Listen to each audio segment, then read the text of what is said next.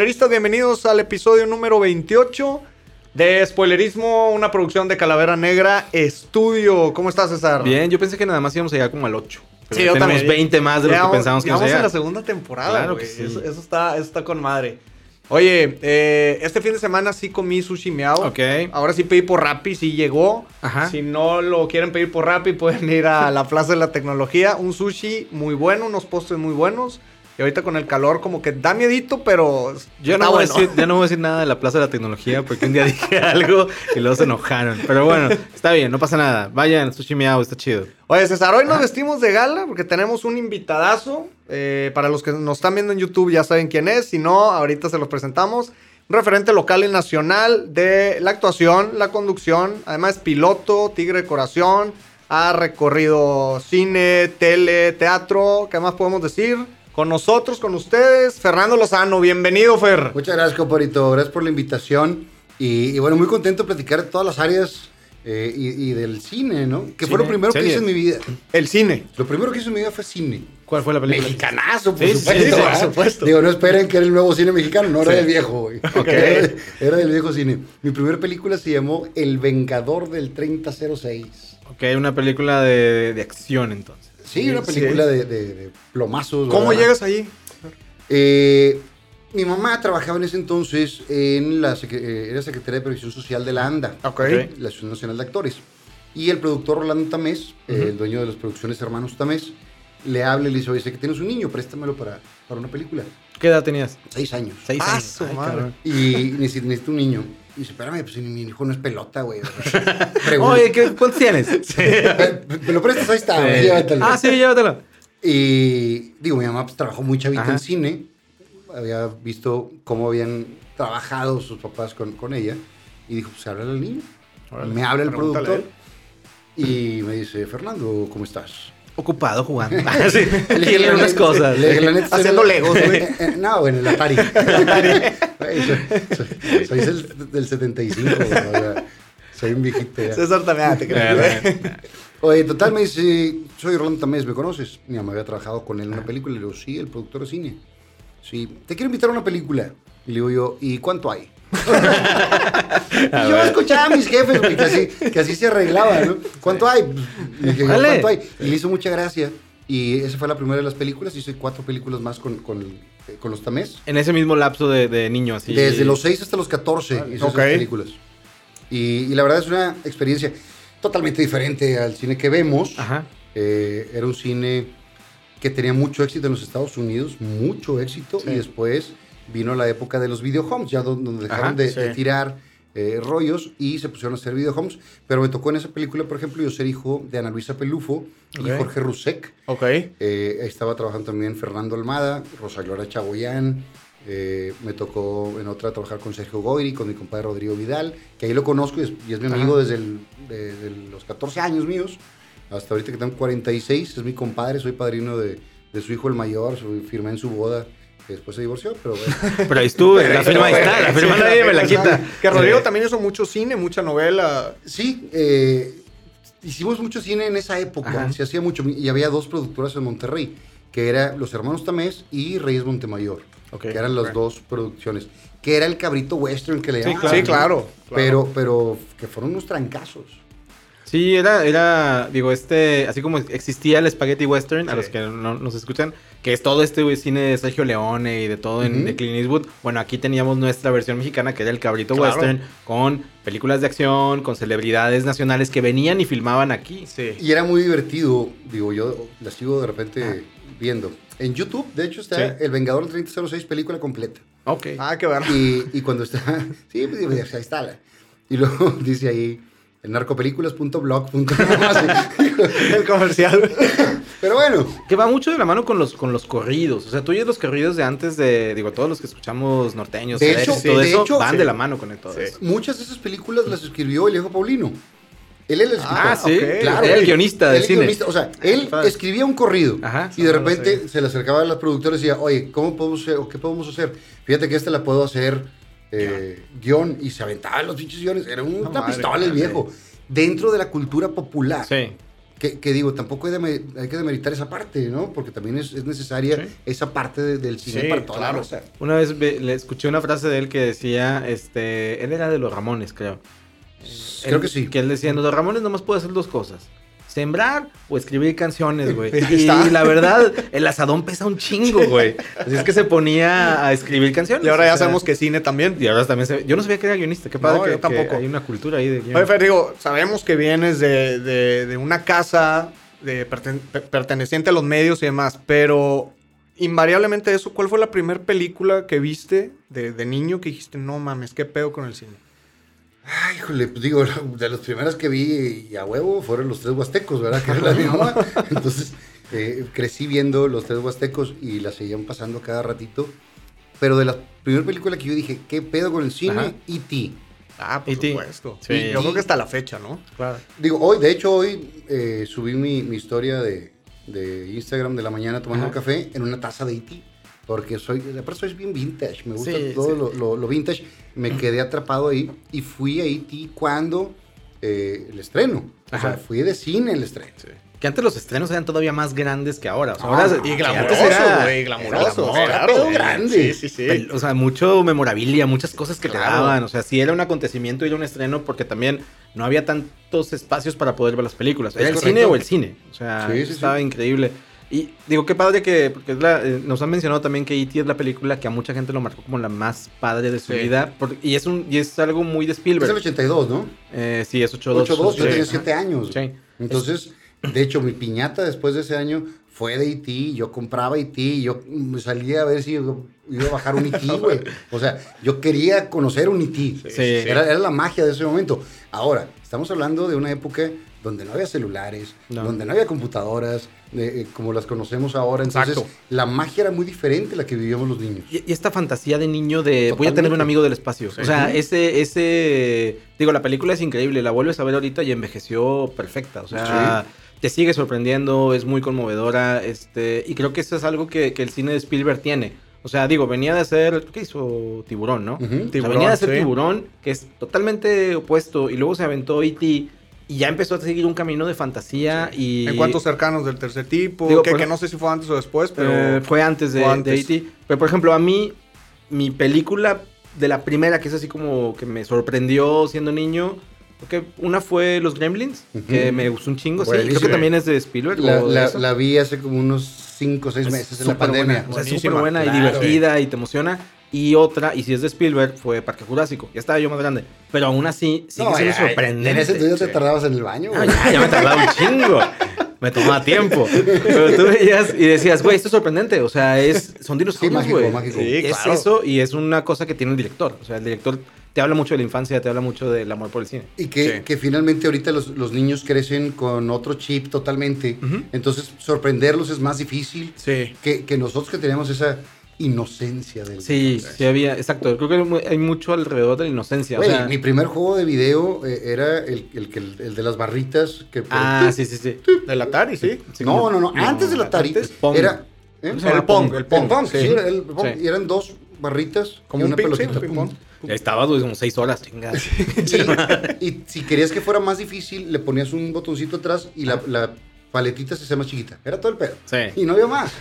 Entonces, cuando sale el Atari, que lo vemos ahorita con pixeleadísimo, Ujú. eh, era sorprendente. Sí, claro. O sea, cuando yo tuve mi primer Atari era wow. Y tuve el juego de E.T. malísimo. Es el, Pero- históricamente es el juego que arruinó a Atari. dice. Exactamente. Ah, Por ahí hay un documental en Netflix de, Sí, de sí. los juegos que cambiaron la historia y ese de E.T. creo que Él fue el que arruinó a empinó Atari. un poquito a, a Atari, Lo güey. empino. Sí.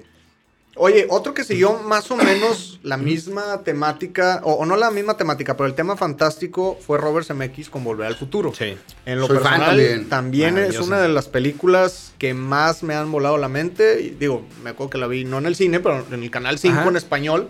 La 1 y la 2. La 3 ya más o A ver, menos. vamos a ubicarnos en, en épocas. ¿Qué, ¿Cuántos años tienes, güey? Eh, 38. 38. Sí. ¿Y tú? 36. 36. O sea, ya tengo 46. Te llevo 10. O sea, tú eres del 85. Cuando salió Back to the Future. Exactamente. Yo sí la vi en el Sí. cine. Sí. Yo no la vi en el cine. O sea, yo estaba muy morrillo y mi Yo jefe sí. dijo, no te voy a llevar, güey. O sea, tienes tres años, güey. No sabes este pedo. Sí. ¿Sabes cuál otra me marcó? Karate Kid. Ah, Karate Kid, sí. Puta, yo que está reviviendo ahorita. Salí, cabrón. salí tirando patadas, claro, tengo mis playeras y tengo todo. Y en el cine yo me acuerdo que vendían las bandas. güey. Sí. O sea, y eso era bien chingón. A mí no me tocó, güey.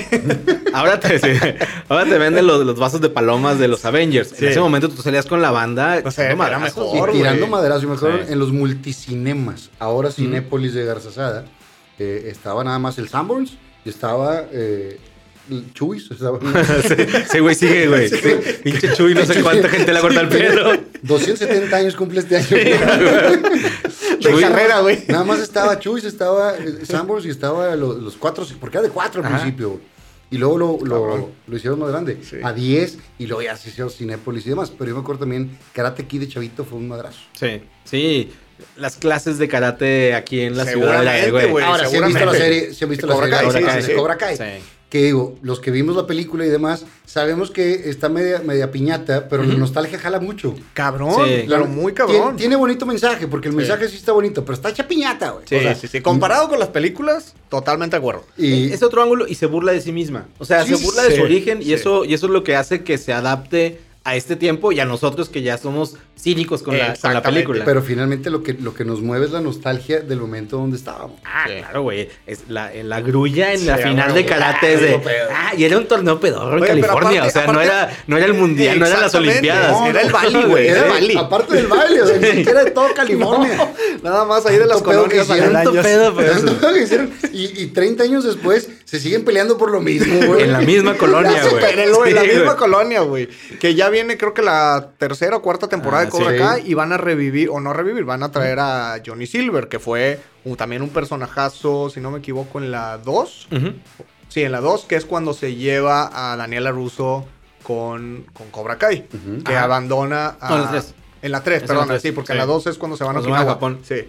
Eh, y regresa este personaje que yo pensé que ya había fallecido, pero no, acaba de sacar como un trailer que se ve, se ve interesante. Digo, a la gente que nos sigue gustando, pues ahí seguimos. ¿Sabes cuál es la que, ¿verdad? la que están haciendo la misma fórmula? La acabo de terminar la semana pasada. Es lo- los Mighty Ducks.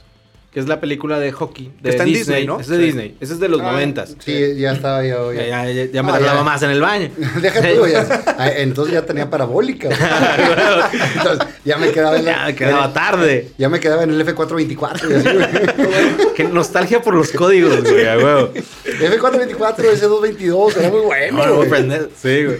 Hace rato, hace tiempo platicé con un amigo que trabajaba en No, hace medios. rato lo estaba Hace viendo. estaba y decía que, que las mediciones de, de, de Ibope, de canales así, el, el Golden tenía ratings súper altos a las horas que Después de- de- del Golden, claro, del Golden claro, Choice, güey. Claro. Sí, pues sí, ese, ese es el. La gente, era, era el acceso que tenía la banda, Sí. güey. No, y, y están haciendo esta misma fórmula que es traer una franquicia de antes, ahora con los Mighty Dogs, Sí. pero en Disney Plus. Y traes al mismo personaje, al coach y todo ese pedo, porque a la gente le encanta la nostalgia y las franquicias que ya pegaron, ¿cómo las reinterpreto ahorita? Y ahorita lo están haciendo y lo están haciendo bien. La neta, la serie está, está muy chida. Si pueden verla, si ya pagaron Disney Plus, Pues aprovechenla. Sí. La neta, la neta, no. La neta, O sea, no le he pagado, güey. véanlo. No, yo tengo Roku. eh. Oye, este, decías, volver al futuro, Robert Zemeckis. Sí, eh, y creo que siguió un poquito la misma temática que, que Steven Spielberg, adentrándonos en un mundo mágico, güey. Y para mí esas han sido las películas o de las franquicias que más me han gustado. Obviamente después El Padrino, eh, algunas de terror, pero como Siempre- franquicia, Siempre imaginar Volver el al futuro. futuro está- otro pedo, sí. O sea, imaginar el futuro, eso está chingón. La 2 me gusta más que la Co- 1. Como, Sí, franquicia, eh, Back to the Future, eh, a mí me gusta más la 1. La 1 es la que más me gusta y la que menos es la 3. sí, Sí, la, la que tres- menos, la tres es la que se totalmente de acuerdo. Y, Sí. y las, y de, de verdad, antes de que me invitaras a- Ajá. a- aquí, las acababa de ver las tres en una semana. Ok. Porque las subieron a Netflix, las empezaron Ajá. a promocionar. Sí. Dije, "Ah, vi la uno, me enganché y vi la otra, y me enganché y vi la, la otra. Y, y cómo cambió, porque la primera fue en el 85 y la segunda fue en el 90. Sí. Entonces, eh, ya estaba más eh, grandecito eh, Michael J. Fox. Fox. Y se supone que pasa la un día. Sí, Sí, exactamente. O sea, Ajá. pasado unas horas. Sí. Y ya sabíamos madreadón, ¿va? Y ahorita la última vez que lo vi fue en otra serie, ¿no? ¿Con cuál salió? En Ah, no, salió en, Bi- Good Wife. ¿Billions? En Good Wife salió. No, en Billions creo que En Billions. salió. Billions. En Billions Ah, sí, salió. cierto, salió en Billions. Sa- Ajá. Salía como de fiscal malo, como Sí, bu- sí. buscándolos. Y dices, ay, cabrón, sí le pegó el tiempo bien feo, junto con la enfermedad. Junto con la Sí, enfermedad. junto con el Parkinson. El- Pero aparte del que decía, de Back to the Future, Indiana Jones. También, También, madrazo. claro. De Spielberg también. Spielberg, sí, y creo que también la, una parte es de, de George Lucas. Creo que la hicieron entre los dos. Sí, se me hace que uno- uno produjo, el otro dirigió, sí. Producción de George Lucas y dirección de. Puro güey mágico, güey. Sí, digo, Star Wars es otro pinche pedo. Sí. Les voy a decir una cosa, Ajá. no soy Star Warsero. Yo tampoco. Y siempre tenemos tenemos- conversación. Sí. Yo tampoco. No, no he podido, güey. O sea, por más que lo intento, no, no, no me gancho. Todo igual. A mí me gusta Star Trek. Ah, sí, llevando la contra. Pinche Spock. Está bien verga. Me acuerdo qué año fue cuando salió después de las primeras tres.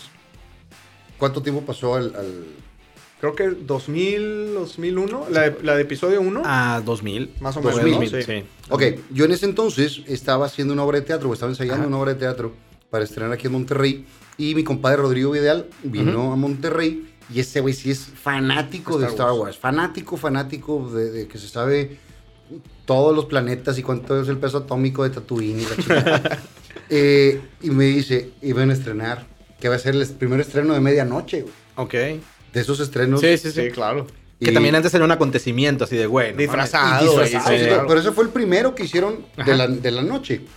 Total, compra boletos. Yo tenía ensayo, en- terminé de ensayar a las 11 de la noche y este era a las 12 de todo el día, ensayo general, bien mareado. Vi el principio y los créditos. me jeteé, güey.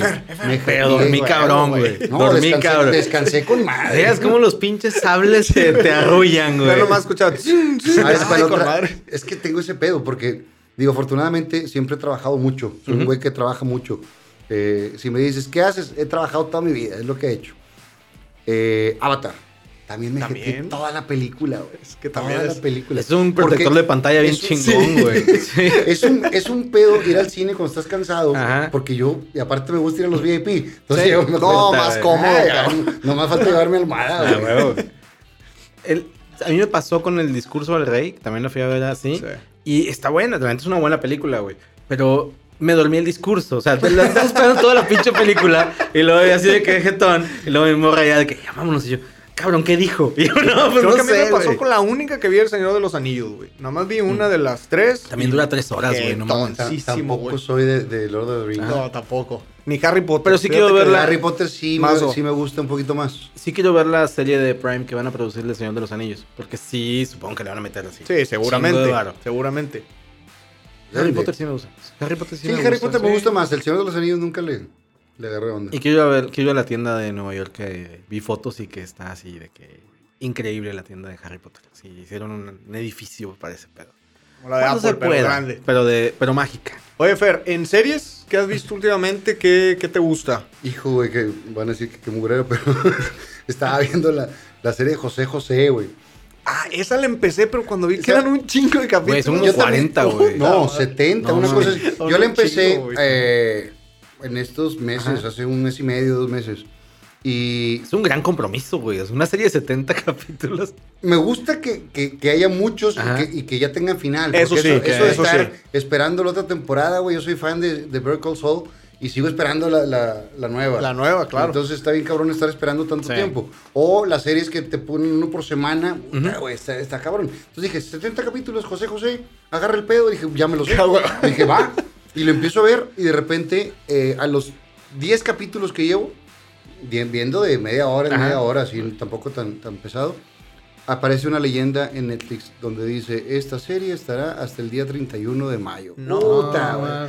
Y dije, 60 capítulos no me lo voy a aventar en un mes. No, pues claro que no. O, ah, sí, en chinga, güey, todo el tiempo. Estoy en campaña, güey. Entonces estaba viendo eso, estaba viendo Selena, estaba viendo... Malona, Selena, ¿no? ¿Eh? Un poquito la, la serie. Sí, la neta, la neta no... no Entonces no es fan de las biopics, así de la vida de, de Le, y buscando. House of Cards ha sido de mis favoritas. La última chafió, pero... Sí, pero la primera fue Es madrazo. buenísima, güey. Y sabes que la Madrazo, primera me tardé en agarrarla. Ajá. Porque vi el, capi- el primer capítulo como tres veces. Sí. La, la vi, eh, la- meses después, ¿cuál veo? Y todos hablando de House of Cards. eh. Total, ya cuando me ganché, a la madre me la aventé pegadita. Lo mismo pasó con Breaking Bad. Y para mí es una de las, a mí de las que más me gusta, o de Sí. mi top 3 o top 5. A mí también me pasó un poco con Breaking Bad el- al inicio. Yo empecé a ver Breaking Bad en 2012, 2013. Que la pasaban en ya, ya al AXN. final. No, ah, no, ya al final. Ya al final. Ah, Entonces ya. me aventé las, todas las temporadas en tres semanas, güey. O sea, fue una época que tenía sí te vacaciones. gancha, güey. Ya andaba yo cocinando ahí cosas. güey, cosas, Estaba güey. viendo a ver qué podía Sí, hacer. oye, Oye, ay, que ¿cómo tengo le el carbonato. güey. A ver qué me invento, güey. ¿Qué, qué tengo en la cocina? No, me lo pinto de azul. Pero si esas dos comparten eso, que necesitas darles tres episodios, dos, tres episodios para ya gancharte. Porque me pasó lo mismo con House of Cards. Y los mucha primeros gente dos que- como tres veces. Mucha gente que yo le recomiendo Breaking Bad, que no has visto, me dije, no mames, que no has visto Breaking Bad? Porque la defiendes como si fuera tuya. Sí, güey, güey. Eh, y me dice, no, es que la vi, no me... Y te pones a ver el primer capítulo y sí, realmente no está tan ganchable. Pero le das un poquito de tiempo, porque también es el estilo de dirección que tiene. eh, Gil, eh, Gilly, Gilligan. Gilligan. Terrence Gilligan. Ujú. Ujú. tiene un estilo medio raro Sí. para, para dirigir, que ya cuando le, le entiendes al punto te gancha bien cañón. Sí. Entonces en tres semanas me metí, no sé cuántas temporadas son, cinco o seis. Son seis temporadas. Me las- me- tres semanas, o sea, me aventaba de ocho capítulos diarios y la chingada. O sea, estaba bien enfermo. Aparte son capítulos largos. Y hace muchos años había otra que se llamaba The Shield. ¿No se? Ah, esa era bien claro, buena, güey, claro. Es súper, súper- Y me recuerda un chingo el personaje del, del, Del cuñado. Del del cuñado. cuñado, sí, sí, sí. Sí, güey. Y se parecen físicamente. Sí. Eh, Michael ¿cómo Chiklis se llama. Michael Chiklis. Sí. Eh, que fue hizo la mole también. Sí, sí, sí. Bueno, me acuerdo que fue mi primer compra de Amazon. Ajá. Esa cuando salió una de las temporadas de, de The Shield. Porque en ese entonces, eh, digo, se va a escuchar mal, las bajaba por internet. eh, Aquí vamos a poner algo de un legal. Ah, de- no recomendado. Como si Ah, nunca sí, hubiéramos Como si nunca hubiéramos recomendado piratería aquí, güey. güey, t- estamos hablando de hace muchos años. Todavía está en formato. eh, no está en 916. No, está en corto, 16:9, Está en corto. Sí. Entonces, era un pedo conseguirlas. No estaba, no había los, los streamings como ahora. Entonces los bajaba de DBX y no sé qué. Y luego le bajaba de otro lado los títulos. Sí, así, sí, un chingo de virus también. No, no. Y de repente salía el negro de WhatsApp porque no reconocido. y Todo, güey, sí, mandando mails a lo güey. Pero así, total, mi primer compra de, de Amazon creo que fue 2002, una Ajá. cosa así. Me llega una temporada de, de The Shield y el día que me llegó me la zumbé completa, güey. Me llegó a la una de la tarde hasta que la terminé, los tres capítulos en un día, güey. Pero ya habías visto capítulos. Sí, ya había, Ah, ok, ya, llevaba. Ya. Sí. Esa, fue de cuenta que fue el primer release que iban a hacer de, de, de físico. Sí. Gran serie, güey. Es Me gustó serie, mucho. me gustó mucho, serie. estaba muy bien diseñado. Series como más realistas, más Ujú. apegadas a, a- a la policía real y no a la policía de 24. Incluso la que también la soy, dirección. Que también muy buena soy serie, fan de sí, 24. sí, sí. Sí, Pero- pero, la de- ah, incluso la dirección de, o sea, cuando tú ves todo, la- el cine, la foto, Sí. todo eso, sí se siente muy cercano, güey. De repente Muy están los cuadros güey, aquí. claro, Muy cañón. Sí. Y, y las tomas no son fijas. Siempre se está como con un pequeño Ah, sí, con- movimiento. con aire, sí. como, como, si te- como si tú lo estuvieras viendo o espiando. Y está muy Sí. chingona esa, pa- esa con- parte. Eh, fue nominado muchas veces actor eh, dramático Michael Chiklis. Ajá. Y después se hizo la mole y se acabó el güey. Pero Sí. Que fue una mala entrega. La, la película en sí de los cuatro fantásticos creo Está que maldita no, esa no, franquicia, sí, güey. no ha pegado ninguna, güey. Pero sí es una gran... Creo que está en Netflix todavía. Creo que sí. uh, The Shield. Digo, ahí la acabé yo, güey. Porque yo también la, la empecé a ver en, no, en no está. Yo la terminé, yo la vi en Netflix en algún ¿Sí? momento, pero hace tiempo, a lo mejor ya la quitaron de, A lo de mejor sí. eso, pero yo no la, es- yo, la, yo la había visto en AXN al principio. Y es bien triste ahorita porque la ves en formato corto y ya no te, o sea, ya no te ganchas, güey. Estás acostumbrado Sí. ya a un formato 16-9 y. como que sí es Ah, difícil. Batalla regresar al pasado, güey. Sí, sí, o sí, claro. ah, tapo la tele, me compro una tele. o la veo en el teléfono, güey. Sí, a huevo. De Shield, sí, sí, no me acordaba, la voy a volver. Lost, a también fui fan de Lost en su momento. Al final la cagaron. Por Sí, el final muy malo. malo, güey, malo, malo. Pero las primeras eran, eran esa parte mágica. Es J.J. Abrams. Sí. Sí. Sí. Que él tiene una película que a mí me gusta un chingo y me recuerda un chingo a Steven Spielberg, que es este Super 8. Ah, Que claro. Eso es medio. que es con Dakota Fanning. Sí. Que ese es un poquito. Es un E.T. de acción. De hecho, la produce eh, Spielberg, sí. Es, el, es la primera película de J.J. Abrams Ujú. como, como director. Venía, o sea, venía de hacer Venía los. de- de- de Hizo series. Super 8, que es una película chiquita, o sea, porque no hay actores conocidos, son niños, o sea. Por y- eso chiquita. Sí, a ver. y por eso me hace muy de Spielberg, porque es otra vez, es como los Goonies, es como. Sí. Como Stranger como- Things como Stranger después que Things. lo hicieron, Ajá. sí. Tiene mucho eso este, este cabrón que después le dieron Star Wars, o sea, después ya le dieron franquicias. Cualquier cosita. Sí. Oye, Fer, vamos a pasar a, a una sección que todavía no tiene nombre. Güey, es 28, preguntómetro. 28 capítulos güey. y todavía no tiene nombre, güey. esto apenas tiene cuatro, güey. Este, sí, Así- sí. Hacíamos otra cosa antes. Vamos a hacer preguntas relacionadas al cine, vamos a hablar del cine, de la vida. Eh, arranco con la Sí, primera. no, dale, dale. Si pudieras interpretar la biopic de alguien, de, que, de quien tú quieras, de quién te gustaría. La mía, güey, estaría bien divertida, güey. Bien divertida. ¿Y O quién te gustaría la- que le dijera entonces? Híjole. Eh, no, yo creo que me gustaría hacer la de mi papá, güey. Con madre. O sea, esa sí. Chingón. Y, y jaló un chingo también el viejo. Digo, sería muy, muy como para el norte. Ajá. Pero, pero sí estaría chido. Pues es lo que tú crees. Yo sí he escuchado de gente que tengo familia fuera de aquí que Sí, todo por la gente que se conoce. demás. Es conocido, lo, ahorita lo, lo inmortaliza el YouTube porque mucha gente Sí, me, me sí, escribe sí. de todos lados. O chavos que no, que no les tocó verlo en vida y dicen, lo conocí por esto y se ganchan, güey. Sí, Sí. la neta sí. O sea, era una figura que muy divertido, muy irreverente a su, ma- o sea, en su, en su forma. Sí, sí, claro. Muy sarcástico, muy- o sea, tenía un humor Un- muy controlado. O sea, de repente también decías, güey, había gestos, y, cosas y, y- todo. y muy abierto para la época también. Ajá. También, exacto. También, sí. Y no importaba quién fuera al programa, él lo trataba igual que a todos. Y tenía, o sea, me- yo me acuerdo hace poco, alguien compartió un link de una entrevista que le hizo Alejandro Sanz, Ajá. que era la primera vez que Sí. venía a México a gira. Y es divertida la entrevista porque le vale madre quién es este español que Exactamente, acaba de venir. Exactamente. Yo, yo vi, acabo de ver una con Alejandro Fernández también. También la primera vez que vino y así pasaron todo. Era visita obligada. Sí. Sí, sí, y sí, sí. en- en- yo hace algunos años me encontré a, a Oscar Flores en un Pal Norte. Platiqué con, con Don Oscar y me decía, es que si quieres llenar el baile, tenías que ir con Rómulo, güey. Si no, no se llenaba, cabrón. Era, era parte de- del show. Pues era parte de lo que todos veíamos y también porque era disfrutable. O sea, estabas Sí, ahí, querías ver qué pasaba y cada programa era diferente. Estaba Y por ejemplo, una de las cosas que funciona ahorita, porque mucha gente me dice, es que esa era televisión, no la mierda. que ahorita". Sí, sí. Y yo me pongo a verla objetivamente y digo, son unos güeyes muy talentosos, porque eran personas muy talentosas cada uno en lo que hacía, pero así como que digas, esa es la televisión de. Dice, güey, está todo madreado el, el escritorio donde estaban, está mal parchado el croma, güey. O sea, en, en cuanto a producción, estaban aprendiendo a hacer televisión todavía. Sobre la marcha estaban Porque creando cosas. El, el- el canal en ese entonces tenía pocos años. Sí. No, no, era, no, no tenían mucha experiencia todos. Entonces no, no venían como ahorita. Tú quieres contratar a un camarógrafo y puedes tener un güey que tiene 10 años, 15 años jalando. En ese entonces no había esa Claro. parte. Porque no, no habían cumplido esa experiencia. Pero eso. Porque lo- no existía. Porque no existía, exactamente. la- estaba limitado. Había eh, Televisa, eh, Multimedios y, Y Canal- acabó. Canal 28, Y o se acabó. sí. Todavía no estaba el 28 Ah, en ese sí, entonces, güey. Y lo padre era que tenías, bueno, lo que tal vez no había en producción, lo había en, En talento, güey. En talento, Sí. en improvisación, en, En en, haga- contenido. en- en entender el Sí. chiste y construir sobre él. Y eso es lo que ha hecho mucho TV Nuevo León. Ha hecho Ajá. muchos talentos que han eh, jalado en todos lados. Sí. Porque a falta de, de recursos para producir, Ujú. pues tienes que sacar el talento. Y entonces ahí hay güeyes que están en CNN, o Mario Gámez, que fue un referente, y así muchos que han salido de, de TV Nuevo León. Se- Sería una gran biopic, la de... La de Sí, La de mi papá. jefe está Sí, divertida también. Muy divertida. totalmente. También se la pasó bien. Sí, sí.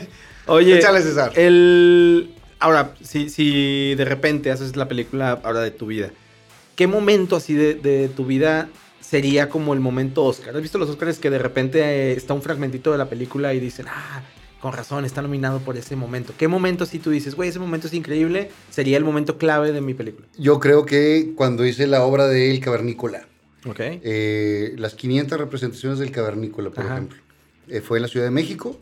Eh, yo entré al Cavernícola México porque se enfermó el maestro César Bono. Sí. Yo lo estaba haciendo aquí en Monterrey y, y un día me hablan, voy a hacerla a México y, y le gusta eh, a la gente de allá. Después que se enferma, eh, meses después, se enferma el maestro Bono y empiezo a compartir ya, ya con él y me quedo ya de base en, en México. Me aventé dos años y medio haciendo las, la- el teatro allá, estas, estas funciones. Yo hice más funciones en México que en Monterrey. Órale. Y entonces ver las 500 representaciones con un teatro sold out, eh, de pie, y dices, puta, güey, se, se siente claro, otro pedo. claro. Porque aquí la gente sabe quién soy, porque me han visto desde chavito, porque soy hijo de, porque Ujú. soy carnal de, lo, lo que tú quieras. Pero allá la gente pues, no tenía esas referencias, güey. Es un actor. O sea, es un actor. sí. Estás viendo un actor. Sí, sí. Y eso está chingón. Que, que dices, mm, no están viendo más que la persona y mi trabajo. Ujú. No están viendo los años que tengo en gente regia o Claro. que salí en películas. No tienen la idea. Claro. Estás viendo al actor. Y eso. Entonces yo o sea, que el momento sería las 500 del Cavernícola, que fue un madrazo. Qué chingón. Aparte, creo que, el- como tú dices, un, un- un lugar sold out, tu perspectiva viendo a, la- a las personas debe ser No, maravillosa. no, pedo, claro. Sí, de- ¿Dirigida por Morris Gilbert? No. eh, producida por producida. Morris Gilbert, eh, dirigida, yo a mí me tocó que me dirigiera Jaime Matarredona. Ok. Eh, a- al maestro Bono lo dirigió en su momento Héctor Bonilla y después se quedó como director residente Jaime Matarredona. Que cuando le hice aquí en Monterrey eh, fue un pedo porque vino primero dos semanas el eh, maestro Jaime, ensayamos aquí y después yo iba los viernes a ensayar viernes, sábado, domingo y luego regresaba el programa en Monterrey, viernes, sábado, domingo, un proceso de tres meses hasta que estrenamos acá y, y bueno, donde somos muy malinchistas, porque si viene cualquier otro actor de la Ciudad de México, le llenamos el teatro Sí. y a mí no me daban la, el beneficio de la duda Ajá. de que fuera actor. Pasaba Que lo que decías, o Ajá. sea, sí, pero ahora lo- en negativo. Y es este güey. Y entonces nunca, nunca, nunca prendió la obra del cavernícola Sí. aquí. Hice 206 funciones en Monterrey Ok. y terminé con 610 en total. ¿Qué haces? Un número Ah, sí, sí, sí. Sí. Es un madrazo. Nosotros tenemos 28 capítulos. Y no le tenemos nombre a la pinche sección. Güey. Te cambio la pregunta, Fer. Si, si hiciera una película de tu vida, ¿quién te gustaría que te personificara? Diego Boneta. Muy buena elección, güey. Está en boga. Es, es medio sí, conocido ahorita. Es ¿eh? bastante Sí. conocido No, ahorita. sí, la, la trae, la trae ahorita para Sí, güey, digo. Y, y también la, la, la serie no, no está así como que ya es que divertida. Pero somos bien pinches morbosos, güey. o sea, Sí, queremos saber la vida de supuesto. un güey que nunca ha expresado su vida. Sí. Que siempre ha sido tabú, sí. que, to- todas esas cosas la gente especulaba y podía decir, pero bueno, ahora ya está Sí. validada, firmada y, y producida bien, que también es una muy buena producción. Sí, muy Sí. buena Sí. producción. Y tiene buenas actuaciones. eh, creo que de repente falla más el guion que, que los actores. Los actores están muy bien. ¿Ya viste la segunda temporada? Ya. Ya. Sí. Cayó. Ese sí era de los, de los domingos. La... ¿Cuál te gustó? ¿Uno o dos? La uno.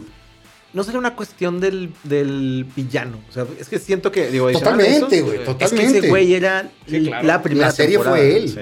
Y, y todos hablamos de- del coño, Mickey. Sí, claro. Y acá en esta segunda, no. Y creo que se martiriza mucho o se victimiza mucho de la vida que llevó y pobrecito y demás. Cuando pues, mejor pongan que todo lo que te divertiste también. También. Porque digo, Que también la banda quería saber un poco de eso. Y eso pasa un poco más en la primera. Sí, sí, sí. Que hay como un balance entre sí el desmadre, también traes una carga de, de tu jefe muy negativa. Y acá yo siento que ya no hubo nada. O sea, ni un antagonista tan cabrón, ni, ni lo divertido que puede Y hacer es la vida de eh, ese la uno fue, sí. y acá la segunda Rey es la, y la la- mamá. la abuelita, güey. Eh, sí. no, no, pues no. Sí. Y dices, no, no, por ahí no siento que vaya a ser. A ver cómo la ven la 3. Pero finalmente, eh, pues, desde, la, desde la perspectiva que ellos quisieron verla, ninguno estuvimos ahí, pero nos gusta el chisme. Sí. Ah, claro. Ahí estaríamos, y- y- y estaríamos en la 3 también. Ah, güey. por supuesto, güey. Claro. ¿Quién te gustaría que fuera el director De, de esa película tuya? La biopic de Fernando Lozano. El- eh, me gustaría que le hubiera dirigido el maestro José Marroquín Leal Pipo, pero pues no estaba, o sea, Sí, me murió hace sí. muchos años. poco difícil. Que fue mi primer director en teatro Ok. Ok. y, y mi primer director en cine también. Y la, en cine, en tele, en las aventuritas de Pipo. Y la verdad es que es un güey, o era un güey impresionantemente disciplinado, muy adelantado a su época también, porque Ajá. si tú, tú ves las aventuritas de hace muchos años. La bronca es que las ves ahorita y hay unos planos secuencias larguísimos, güey, larguísimos. No tener el timing que, que, que estamos acostumbrados Sí. ahora. Pero él editaba, musicalizaba, escribía, Componía, dirigía, canción, todo, sí. güey, hacía todo. Wow. Y, y era muy disciplinado. Muy.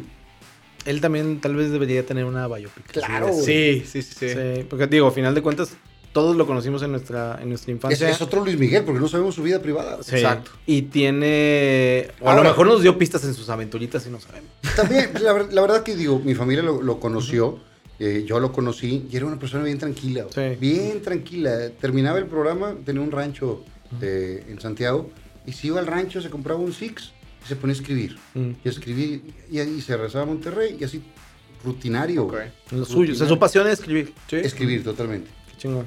Sí, sería súper interesante tener también ese, ese universo que no conocemos. O sea, es importante para nosotros, no lo conocemos. Sí, debe de haber mil historias que, que la gente que lo conoció la puede construir. 36, 38. Y nos seguimos acordando de la aventurita del aparato increíble, güey.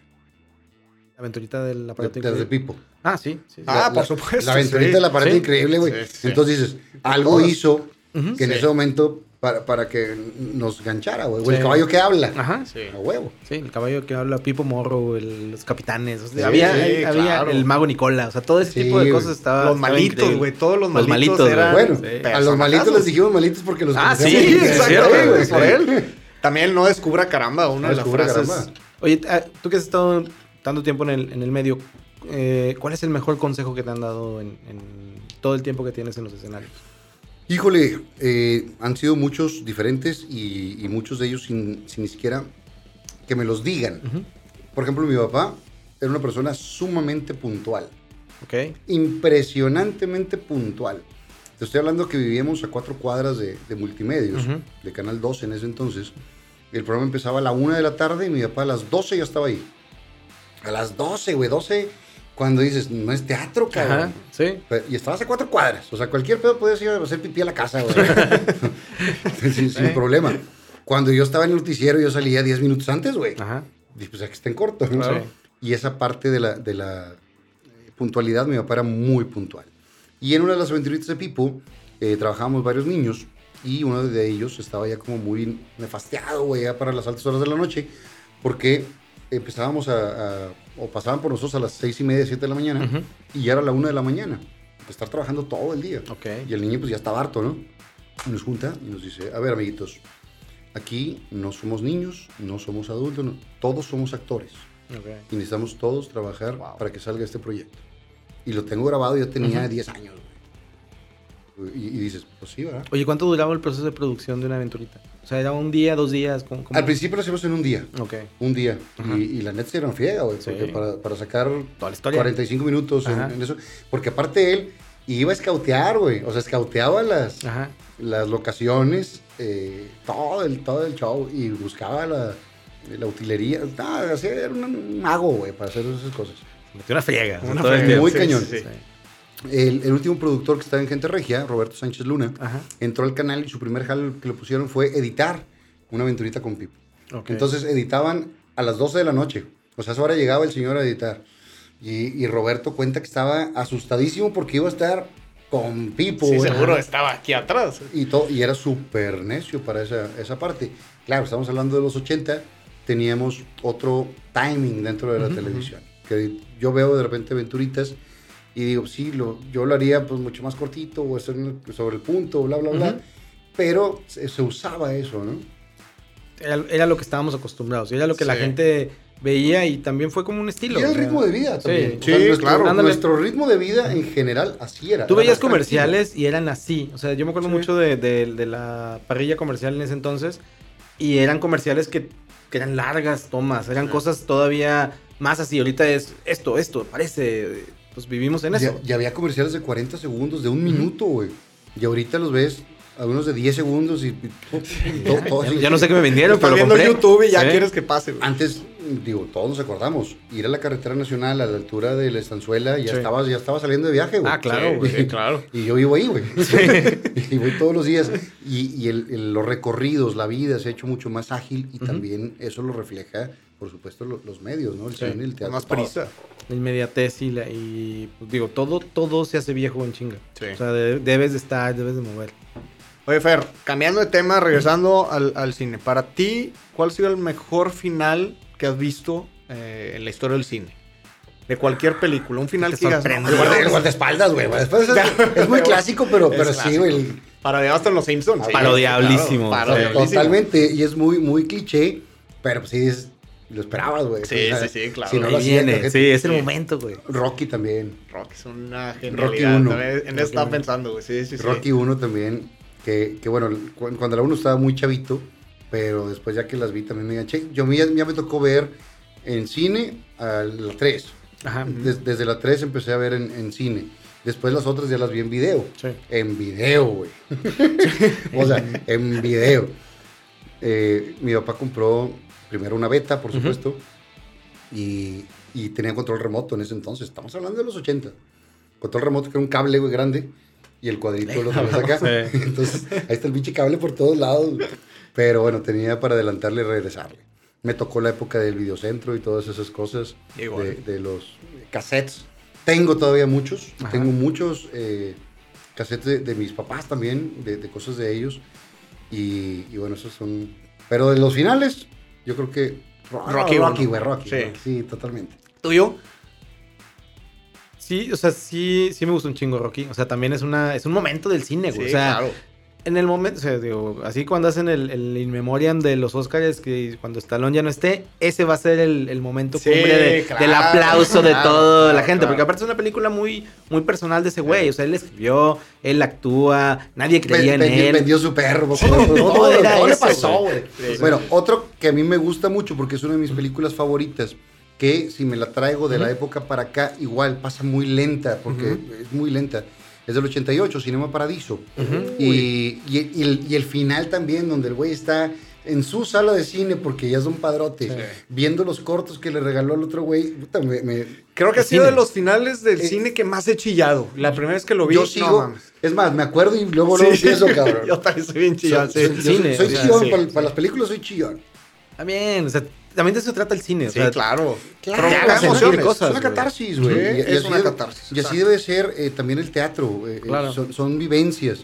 Eh, tuve un negocio en la Ciudad de México que se llama Teatro en Corto, eh, que eran unas salas como de este tamaño, donde se hacía una obra de teatro. Ah, chido. Eh, 15 personas máximo adentro. Ahorita por la pandemia pues, ni de pedo se puede hacer.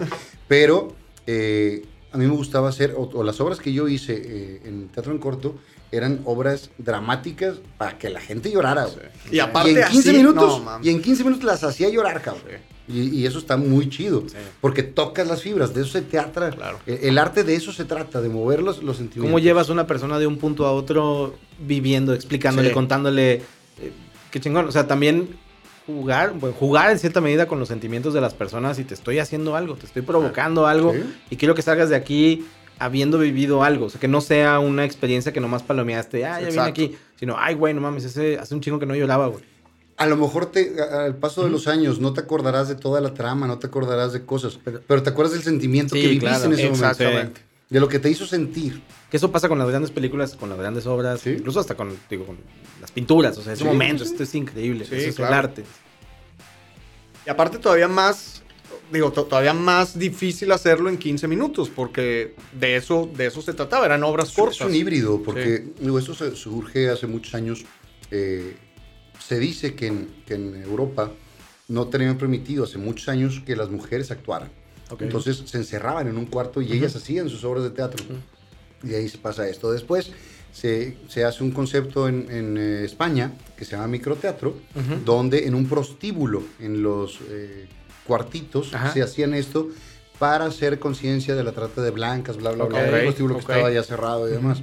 Después se convierte esto, eh, o lo traemos el, el concepto hacia, hacia México, y, y bueno, nosotros teníamos, lo abrimos un poquito más, lo hicimos un poco más comercial Ujú. también ese, ese punto, y mediábamos entre comedia, entre drama, tuvimos ciencia ficción, tuvimos de todo. padre. Qué chido. Estaba muy chingón, pero la pandemia sí fue de los negocios Sí, que, que claro. se llevó. Lo que la pandemia se llevó. Oye, y qué- así como que consejos te dieron, pero ¿qué consejo le darías tú a alguien que va a entrar al mundo de, ya sea el cine o el teatro? Que estudien otra cosa, güey. No, la neta es que cuando te apasiona esto, eh, en cualquiera de las... Por ejemplo, mi pasión es el teatro. Ok. Esa es mi pasión. La televisión me gusta muchísimo, la disfruto muchísimo. Es mi modo de vida. Eh, es, es lo que me, me- me ha mantenido durante eh, toda mi vida, pero mi pasión es el teatro. Si yo tuviera mi vida económica cubierta, lo único que quería sería teatro. Así sería, porque me gusta esa parte de vivir las emociones. Sí. Desgraciadamente, eh, llega un momento en que tienes que hacer teatro comercial, o tienes Ujú. que hacer teatro de comedia, porque es el que la gente va a ver. Sí. Es el que te puede redituar económicamente para poder subsistir. Pero si me dices, eh, ¿qué tipo de obra? Me gusta la dramática, donde le picas el, el corazón, claro. Eso es lo que me gusta. Y, ¿y qué me habías preguntado, güey? ¿Qué consejo le darías Ah, a ¿qué alguien? consejo? El consejo que le daría es, va a haber un chingo de caídas. Ok. Un chingo de caídas. Eh, no es fácil, pero esto es, no es de velocidad, es de constancia. Sí. Y si te caes, te levantas y te levantas. Yo te puedo hablar que en una época en México, hace muchos años, yo hice 40 o 50 castings para comerciales y quedé en dos. Ok. Pero ahí estuviste en todos. O sea, fuiste. Pero Sí. está, güey. Pero, y si te perdiste donde se iba, te iba a tocar, pues te chingas. Entonces, Claro. hay que estar en todos. Y que saber que no depende de ti. tú tienes que estar lo mejor preparado posible para el momento que te necesitan. Sí. El problema es que el director tiene ciertas Visión. visión. Entonces, para tal personaje, dice, sí, pues necesito un güey de 40, 48, eh, blanco, bla, bla, bla. Eso es su, su visión. Pero a lo mejor yo llegué y dije, sí, lo quería blanco, pero no lo quería canoso, güey. Claro. Se cheque su madre y se acabó, y se acabó tu jale, güey. Entonces, no depende muchas veces de ti, depende de ti estar preparado por el momento. Ujú. Como entrar a Y jugar. hay que soñar Sí. con los ojos abiertos y los pies en la tierra. Para todo. o sea, Para sí, todo, sí, para exacto. Por último, Fer, la peor película que has visto en tu vida. La peor película. Ay, güey, no sé, creo que se han sido... He visto muchas He malas. visto muchas malas. sí. Sí, pues sí, sí, he visto muchas malas, pero eh, Sharknado, mamás.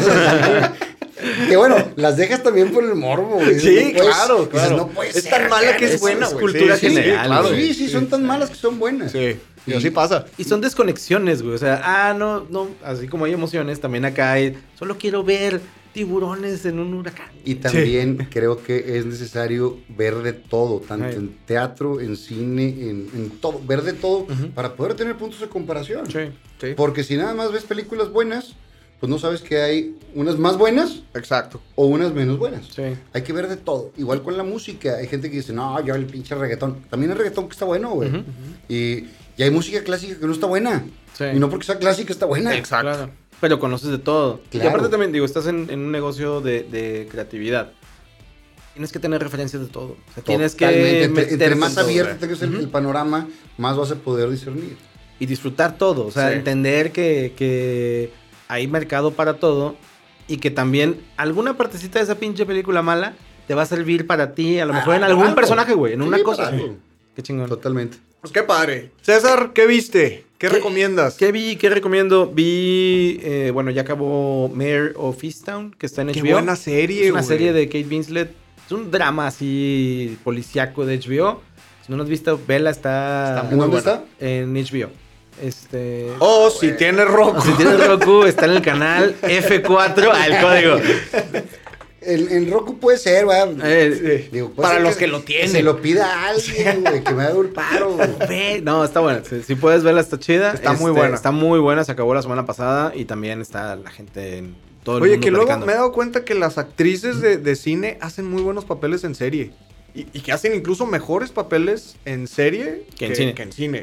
Caso de Keynes Willett, a mí me sorprendió, güey. Sí, su actuación. bueno, súper bueno. Ahora, ¿te sorprendió por eso o, o porque ha madurado también como actriz? Eso, sí, exactamente. También porque ha madurado. también No es la misma de. Titanic. O Sí, sea, no, ya. totalmente. Aparte es un personaje Porque aparte la oscuro. referencia que tenemos todos de, de Kate Winslet. es Exacto, Titanic. exacto. Que es buena actriz en Titanic. O sea, es una buena película. Ah, no, todo. por supuesto, yo In the creo que para llegar a las grandes ligas de Hollywood no hay malos actores, güey. O sea, Eh, todo- sí, de y- acuerdo. Y, y si te pones a buscarle el, el segundo crédito o el tercer crédito y les buscas el, el currículum y están estudiados en las mejores escuelas y tienen los mejores cursos y todo, no hay pendejos ahí. Sí. O sea, no hay manera de, de- de hacerlo. Pero es muy fácil criticar de este lado que nada, no vale madre. Ajá. Puta, no sabes el trabajo que trae para, Claro, para poder sí. llegar ahí, güey. Estás viendo la punta del iceberg. Y las primeras actor. películas de todos. O sea, también dices, híjole, te, te vas y tú ves un Sean Penn, que es un actorazo, y ves su primera película y era el pendejín de la escuela. Claro, y tú dices, claro. güey, no mames, en ese momento nadie sabía que tú ibas a ser este cabrón en el futuro, güey. Pero, ese, pero sin ese papel, no hubieras conseguido el que sigue, y el que sigue, y el que sigue. hasta Y hacer esta cadenita y mejorar en cada una de, de- de las películas. Oye, yo vi este fin de semana, nunca le había visto una joya de comedia en Netflix, Ajá. se llama El Método Kominsky, con Michael Con Douglas, Michael Douglas. y Alan Arkin. Qué Sí. La vi- buena la está. vi, la vi anunciada, pero no la... Está buena. Está buena. Hay, tres- hay tres temporadas ya, ¿no? so- solamente son tres, Ajá. o sea, ya no va a haber una, una Sí. cuarta. Yo no la había visto, la empecé a ver el miércoles pasado, la acabé ahora el domingo. Eh, es de Chuck Lorre, Ajá, que es el de, de, de Two and a Half Men. Men, Big Bang Theory, Young Sheldon. Acá, a, a- a donde va, o, o la audiencia es un poquito mayor.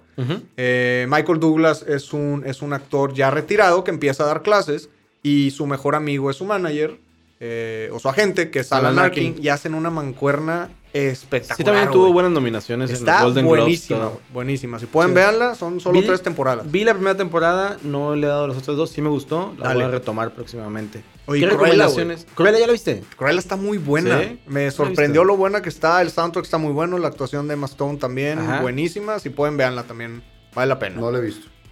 También la, la veré. Digo, Sí. apenas acabo de entrar de vacaciones. Hay tarea. tiempo. sí. Ahorita, sin bronca iba a la casa comentar una trilogía. Hombre, ponme José José otra vez, güey.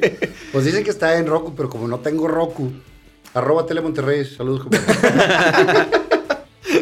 ¿Alguna recomendación, Fer? ¿Algo que has visto? Digo, yo sé que has andado full. Eh, vi una que se llama La Mujer en la Ventana, ¿no lo vieron? Ah, con- con Amy Adams. Amy Adams. Muy buena también. Eh, eso es de lo, de lo último que he visto, me he encontrado ahí. El problema es que igual llego bien cansado a la casa hasta Ajá. ahorita, entonces la voy viendo por pedacitos. Ok. Y eso de ver una película por pedacitos no me gusta, en el sentido que no te mueve esas emociones igual que si la vieras en un, en un solo tiro. Nos está cambiando la, No. la forma en la que consumimos Sí, entretenimiento. exactamente, porque digo, es que es bien pues fácil antes- ponerle pausa al streaming Sí, y, hacer- y- claro. y, está en el teléfono también, güey. O sea, Y es un pedo, Sí. soltar el teléfono en estas épocas es un pedo. Sí, por sí, eso totalmente. la experiencia del cine, por más que haya buen streaming, digo, en el cine yo me comprometo a pagar el teléfono. O sea, entonces eso, eso me hace que las dos horas que esté ahí, sí voy a estar clavado en, en las emociones. Exacto. Y por favor, a toda la gente que nos está escuchando, que nos está viendo, cuando vayan al cine, no prendan el celular. Por el amor de Dios. No platiquen entre ustedes, por favor. Vean la pinche película. No, Sí, güey. vean la es, pinche- es bien desesperante. Y más en el teatro.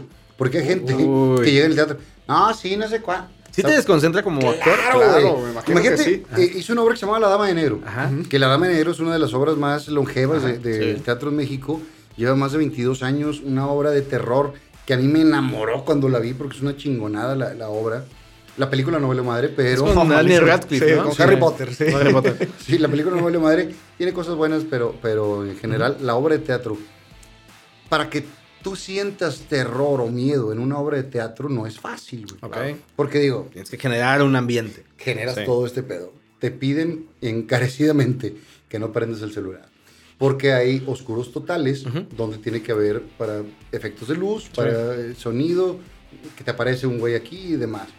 Y ver a alguien con su pantalla así y ver la Híjole, jeta. güey. o sea, tú madre. estando eh, en escena y ver la jeta de la persona porque se le iluminó con, la, Ajá. Con el celular, se me hace una falta de respeto Claro, durísima. sí, sí, sí, no sí. vayas al teatro. O sea, Sí, sí. ¿Quieres el celular? Quédate en el- Sí. Vete al Starbucks, róbate el Ajá. wifi. Y quédate ahí quédate, Y ahí contestas quédate. los mensajes si Pero no lo arruines a la demás gente. Totalmente. Porque sí, digo, claro. obviamente a ustedes como, como actores, como talento, los distrae, pero también hay gente que dice, güey, yo ya me estás arruinando mi experiencia. Claro. O sea, yo, espectador, La persona contigo, lado que güey, no iba con ella. Ah, güey, o sea, decir, "Ah". sí. sí. Y luego les dices algo y se emputan. Yo sí soy de los. Digo, sí he sido. Tanto en teatro como en Ah. cine. De los de. Sí, güey, sí. Es bien cagante, pero sí lo hago, güey. Quiero vivir la experiencia. Pero es más aquí, cagante que estén haciendo eso. primero, callado, primero muy discretamente, volteas a ver así como. ¿Ya lo vas a pagar? Sí, como que ya, ya te vas a callar, ya terminaste tu plática. Y ya la segunda. Sí, sí. Yo, la- yo la única con- concesión que hago es cuando, digo, yo voy a ver una película que es de niños, o sea, que es, que es una... Claro, una- sí, porque lo los entiende. niños se divierten Sí, y claro, gritan y se emocionan claro, y, también es parte de y eso. Ahora ya hay cines con juegos, güey. Ah, sí, güey. Ajá, exacto.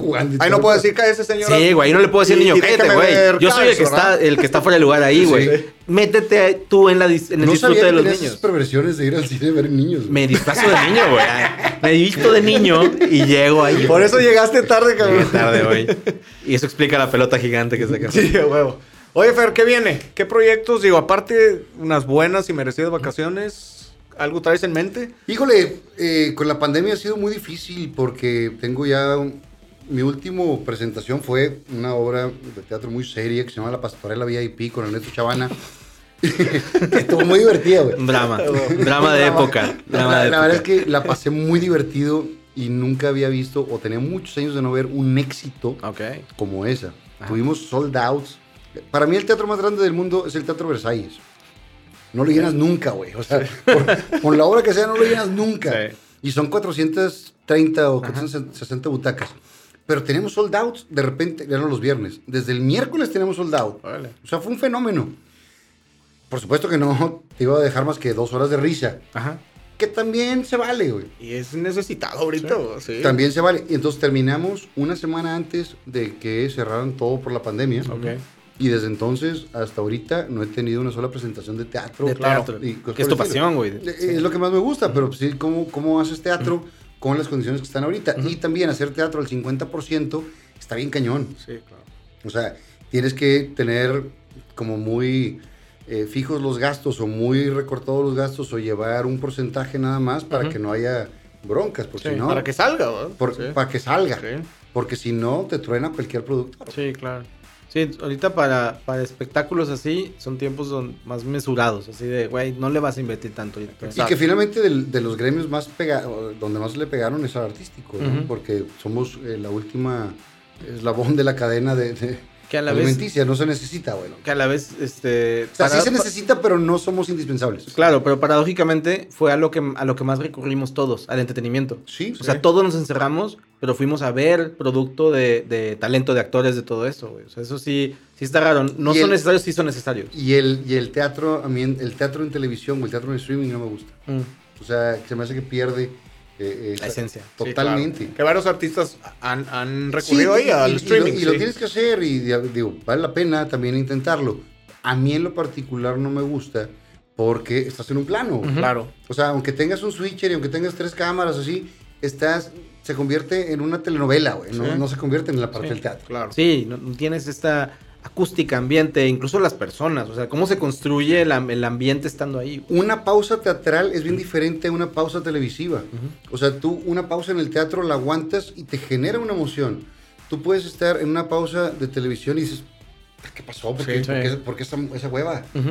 Sí, es más, estamos hablando nosotros un ritmo. Si nos callamos, la gente va a decir, ¿qué pedo? Sí. Sí, Y, sí, sí. y volteas a ver si todo está Sí, hablando. sí, ¿no? exacto. Y allá, ¿no? Allá, allá tiene el teatro, no, parte. sí. el teatro es necesario. Claro. Y es más, entre mejor actor eres, más sabes hacer las pausas. Que son las pausas dramáticas, es que le llaman. El tiempista. El tiempista. Tanto en la comedia como en el drama. Sí, En funciona perfectamente. Oye, Fer, pues muchísimas gracias por acompañarnos. Gracias la pasamos a toda madre. Se fue en Sí, chinga el fue en tiempo. chinga, ya, ya es eh, jueves. Ah, sí. Sí. ¿Qué Gracias es por hoy? venir. Miércoles. martes, creo. Ah, martes, Sí. martes. Gracias por Martes, venir, ¿estamos en vivo? acompañarnos. No, no, no. Este, este sale el siguiente martes. Ok. Sí, este. Entonces, feliz, feliz Navidad porque ya estamos en, en diciembre. Ya, ya se acabó la pandemia. No, pues muchas gracias a ustedes y, y de verdad que, que es momento de todos unirnos en esa parte de apoyar el cine, apoyar el teatro, apoyar toda la, la parte artística que ha sufrido unos golpes durísimos y, y abrirnos a, a posibilidades, porque no todo el streaming es bueno y tampoco la televisión abierta que dicen, no, no veo tele abierta. Ajá. Pues checa la tele abierta, hay Claro. cosas muy buenas también. Sí, sí, de- eh, volvemos a lo mismo. Hay que ver de todo. O sea, hay que ver de todo para tener criterios y para tener también. Pues ver qué está pasando, qué tendencias hay, qué está viendo la gente, cómo conectas. Y sobre todo la tele regia, que es muy regia. Sí. O sea, es una tele de nosotros. güey. Sí, sí, sí es, sí es un animal bien diferente a, todo el país. Totalmente, aquí consumimos televisión diferente y Ajá. hacemos televisión diferente. Y si nos la cambian, no entra. No nos gusta. O sea, no, No, no, no. no conectamos. No. Rechazamos, es- sí. Es, chingón. es- es un, es un fenómeno Sí. muy raro. Pero me di cuenta ahora que estuve caminando eh, todo mi distrito en la, en la campaña y la cantidad de personas que siguen viendo televisión abierta Claro. muy cañón. Y ahí les va un dato. ¿Tú sabes cuántas cuentas de Netflix hay en el mundo? Eh, no. Hay como unos 130 millones más o menos. Ok. En el mundo, güey. Ajá. Son- Es lo que tenemos en México. Es lo Sí. que tenemos, sí. Y en México, en el 80% de las personas tienen una televisión. Sí. ¿Cuándo le va a ganar la televisión a la televi- eh. Netflix. o el streaming a la televisión abierta? Nunca. ¿Por qué? Porque la televisión abierta es gratis. Así de fácil. Y para mucha gente es su único medio de entretenimiento. Sí, o su única ventana Y a llega- otro mundo. Y llega a todos lados. Sí. Sí. Puedes tener tele sin necesidad de internet, sin necesidad de un canal externo, la tienes. O sea, con tener tele tienes tele local. Tienes televisión local Sí. y tienes muchas opciones. Porque Exacto. antes, finalmente, cuando crecí yo, yo me tenía que esperar hasta las 4 de la tarde para que Canal 5 abriera su señal. Ah, claro. Que era Sí. 6 para nosotros. Sí, el seis. Y, Sí. y de repente quería, la abrían tantito antes y veías un pedacito de Rogelio Moreno y los Ajá. monstruos del espacio y la chingada porque empezaba a las 4 de la tarde. Si la abrían 3.50 ya estabas otro pedo. Y, y antes eso no existía. Más que eh, Estática. estática O un o barras. Sí, barras. Sí, o las barras. Barras a las 3 y antes estática. Y teníamos 4 o 5 opciones de televisión abierta. Sí. Ahorita eso, el meme está muy trillado, pero es la verdad. Tienes 800 canales, tienes todo el streaming y el niño dice, estoy aburrido. No tengo nada que ver, mamá. No, ma- Nosotros, cabrón. Y, y- y no- y nos lo pasamos con madre. Sí. Jugando el Pong. O sea. Pero bueno, es parte del show. Pues muchas gracias. muchas ¿Sus redes sociales? Eh, Fernando Lozano TV en Instagram ¿Qué van y en aparecer Facebook. o acá? No sé. Y Fernando Lozano en Twitter, que casi no lo uso porque la gente anda bien hate en Twitter. güey. No, güey, el Twitter, yo sé que tú eres amante, yo soy güey. fan, Debería güey, sí. desaparecer esa madre, güey. No, güey, debe- es una catarsis. Deberíamos de ser empáticos, güey. Sí, eso, güey. O sea, la gente tira como deporte. Claro. Pero, pero como deporte se dejan caer.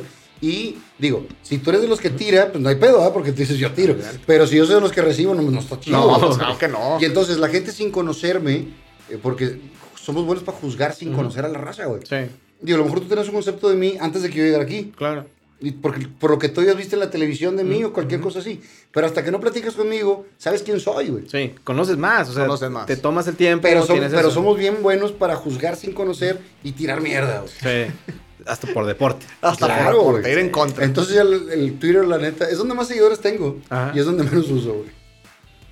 De vez en cuando hay que meterse para ver ahí. No, Oye, sí, sí entro a ver, güey. Sí. Sí entro a ver todas las críticas, pero está bien. Y con la, la parte política ahorita, puta, la gente está... Sí, si eres ganchado, yo creo que Twitter va a ser un dolor de cabeza. Yo la verdad porque aprendí desde muy chavito a, a no, con- no tragarme toda la, la información, ni la buena ni la mala, no creerme ninguna de las dos.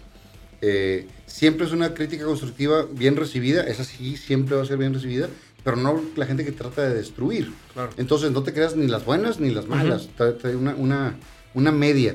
Pero yo veo a la gente ahí y la verdad es que Sí debe Pues ser la red más tóxica de todas. sí, güey. Sí. Y antes no era así. Antes no. No, sí. antes era muy divertido, pero ahorita ya Es una sí guerra, fue, sí es fue, una es una guerra. guerra. O sea, Sí, es una guerra. Y es sobre quién vamos hoy. O sea, también es una misión, güey, que son las tendencias. Y el, y el pedo es ese, que destruyes a una persona en dos días, Sí. tres días, y después se olvida. Y el que sigue. Sí, pero a la, sigue, a la persona le partiste la madre, Claro, güey. sí. Sí.